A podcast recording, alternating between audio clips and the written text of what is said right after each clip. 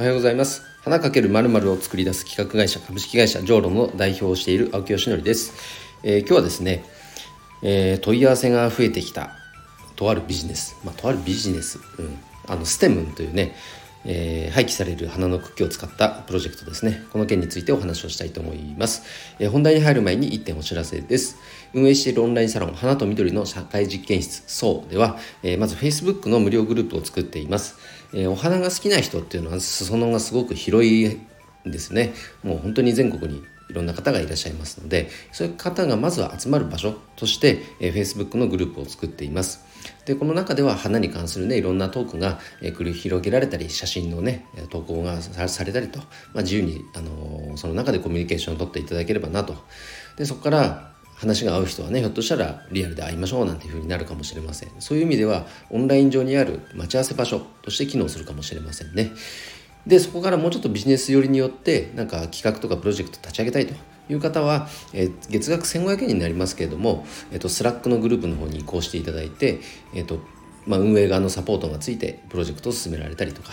あとはえーと、月1回特別研究会というねあの業界の中の専門家を、えー、ゲストで招いてトークセッションしますので、えー、そちらに参加でできたりとか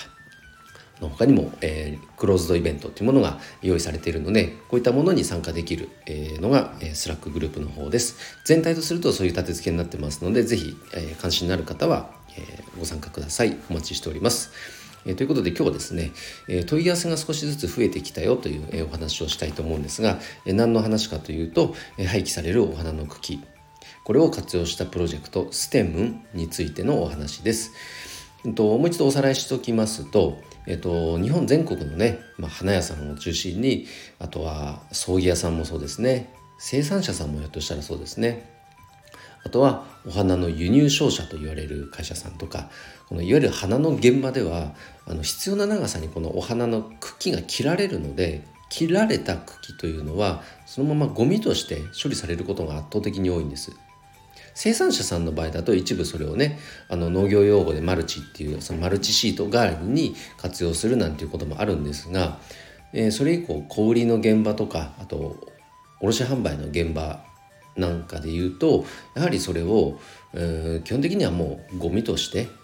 お金を払って処理しているっていうのが実情です。ほぼほぼ100%じゃないですかね。うん、なんですが捨ててるものって植物じゃないですか。植物の一部じゃないですか。それをお金払ってゴミとして捨ててるっていうのはなんだかなーっていうのはずっと感じてたんですよ。だったらそれを素材として活用して何かに活用できないかっていうふうに考えてあの株式会社山桜様が、えーと、取り組んでいるバナナペーパーというプロジェクトを見た時にこれだと思ったんで山桜さんに問い合わせして、え一緒にプロジェクトを進めていただくという運びにいただけるという運びになったんですね。それで第1弾としてアレンジメントとかあとはミニ観葉植物のなんか植木鉢あのこういったサイズで使えるものをまずは第一弾として作ってみようと。で型もねまず既存のいい型があったのでそれを活用してもうスモールスタートしてみようということで第1弾あの取り組んでいます。であの新聞古紙というあの新聞古紙古い新聞ですねこれも原料の一部として使ってるので色はねあの新聞みたいなこのグレーっぽい色ですねでそこにあの廃棄された茎を乾燥粉砕させた粉状のものを入れてるので茎の色になってるっていうわけではないですね新聞越しの色になっていますでその風合いがなんか手作り感があってすごくあの好評なんですよ。でこれをまず展開しているわけなんですがありがたいことにですね少しずつその認知が広がり始めていてじゃあそれだったらあのうちのオリジナル商品を作ることもできるんですか？なんていうふうな問い合わせをねいただくことも増えてきました。本当にありがとうございます。もちろんこれはもうウェルカムでしてあのなぜかっていうと例えば今回一発目で作ってる商品の茎っていうのは、うんとまあ、関東の工場で作ってるんですねなんですけどもじゃあ例えば九州で発生した廃棄される茎を関東に送ってそこで乾燥粉砕させるなんてことをやったらその輸送するやっぱりこの手間とかあとはねそのお金もそうだし無駄が発生するじゃないですか。だったらやっぱ九州だったら九州でそれをね加工してその商品に落とし込むっていうプロジェクトが生まれることの方が理想なんですよ。それを全国各地でいろんなプロジェクトを生み出していきたいというふうに考えていますそういう意味で今回のような問い合わせがねあの各地でいただけるようになってき始めたっていうのは本当にありがたいことですで何も器に器が全てではないので器以外の商品ひょっとしたら何かサービス。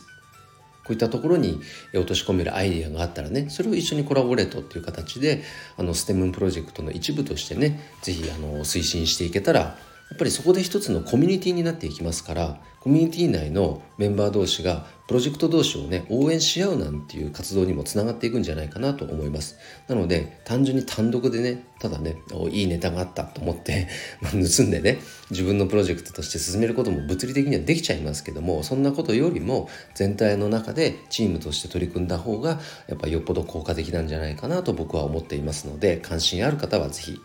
問い合わせをいただけると嬉しいです。今日ですねこのステムプロジェクト、えー、少しずつ問い合わせが増えてきて嬉しいですというお話をさせていただきました、えー、青木さんいいねと思っていただけた方、えー、フォローしていただけると嬉しいです。ということで今日の配信は以上で終わります。今日も一日頑張ろう。青木よしのりでした。バイバイ。